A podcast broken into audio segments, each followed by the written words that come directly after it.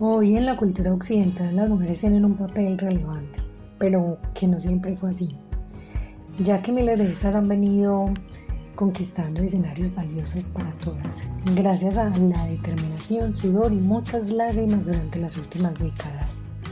Creo que el simple hecho de nacer siendo mujer ya nos hace tener ciertas desventajas y limitaciones muy marcadas frente al resto.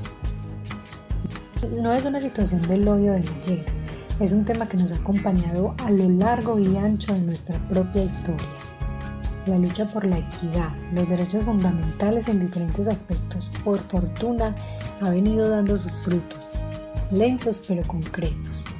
Y gracias a un colectivo de mujeres fuertes que no se han dejado apabullar, aún teniendo todas las situaciones, muchas veces en su propia contra. El camino recorrido ha sido arduo y todavía queda mucho por abonar. Pero, ¿qué hay de las mujeres a quienes ni se les reconoce como un actor individual, pensante, capaz de sentir y razonar por su propia cuenta? ¿Acaso no es esto vivir ya en una condena? Pareciera ser un pensamiento demasiado primitivo el ver a la mujer con fines de solo procrear. Existe esta mentalidad tan absurda como también están quienes creen que la mujer debe atender solo las labores del hogar o cumplir con sus compromisos conyugales, lo que implicaría no tener que formarse, prepararse o educarse. ¿Y qué decir de aquellos quienes solo la conciben como un objeto sexual y complaciente a sus muchos caprichos y deseos? Degradante, ¿verdad?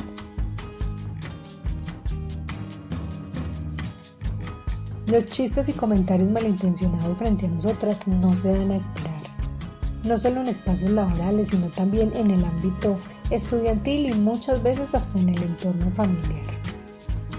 Y es que detrás de todo esto se esconde un grado alto de inseguridad que solo deja en evidencia a. La lucha es y ha sido tan real que no en vano ha logrado unir y movilizar a las masas en todo el mundo. El empoderamiento se ha tomado las calles, plazas y escuelas con un mensaje claro y contundente, del cual no se puede esperar menos a lo que merecemos. Pero aún así, hay algunos que no logran entender y ver más allá de este.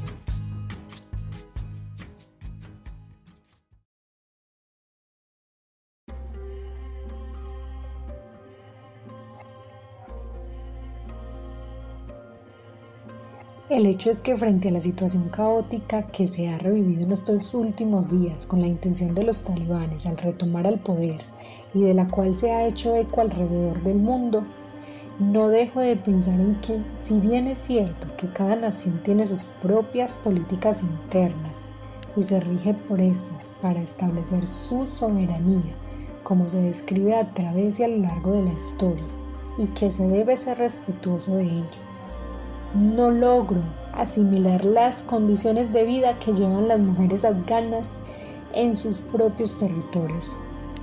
Me cuesta pensar en qué significará para ellas las palabras liderazgo, autonomía, libertad e individualidad. Algo en mí se rehúsa por completo siquiera al tratar de creer que así tengan que llevar una vida de continuo sometimiento otros. Y es que en pleno siglo XXI es increíble que pasen este tipo de barbaridades. Pero para mi mayor asombro, pasa. Y aunque sé que las culturas son totalmente diferentes, también sé que ningún tipo de esclavitud o ideología debería regir la vida y justificar hechos tan bárbaros como los que se cometen en contra de ellas, coartar su libertad, su expresión y hasta su vestimenta es otro tipo de violencia.